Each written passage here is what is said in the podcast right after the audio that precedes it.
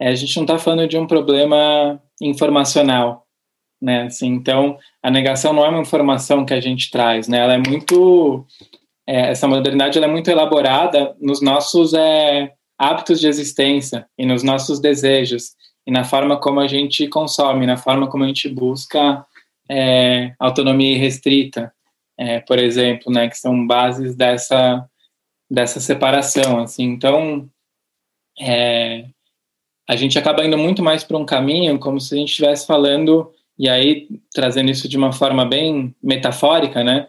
Porque às vezes a gente acha que o nosso vocabulário talvez não dê conta de compreender essa crise, então a gente usa muito é, essas metáforas, a gente está falando de alguma forma de vícios.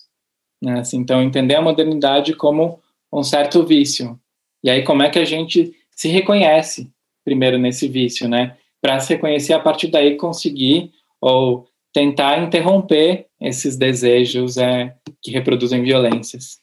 E aí, só complementando, acho que são vícios não só da forma como a gente consome e como a gente existe, né, mas como a gente se relaciona muitas vezes, né, aí como a gente se relaciona uns com os outros, com os outros seres também, como a gente se relaciona com o conhecimento, né, então a gente mapeia, né, no coletivo e tenta identificar, articular mesmo quais são esses vícios da modernidade, para daí conseguir começar a dançar com essas linhas para quem sabe quebrar alguma, para quem sabe sair delas, né? Então tem muito essa, essa visão de longo prazo, de gestos rumo, e, e existe um comprometimento, né, com, com essa ação, né, como eu estava dizendo, é um, a gente não, não quer estar na, na, na paralisação que pode vir, né, desse, desse contato, mas é um comprometimento que passa em larga parte pela articulação, pela compreensão né, física, não só mental, mas uma compreensão do corpo mesmo, né?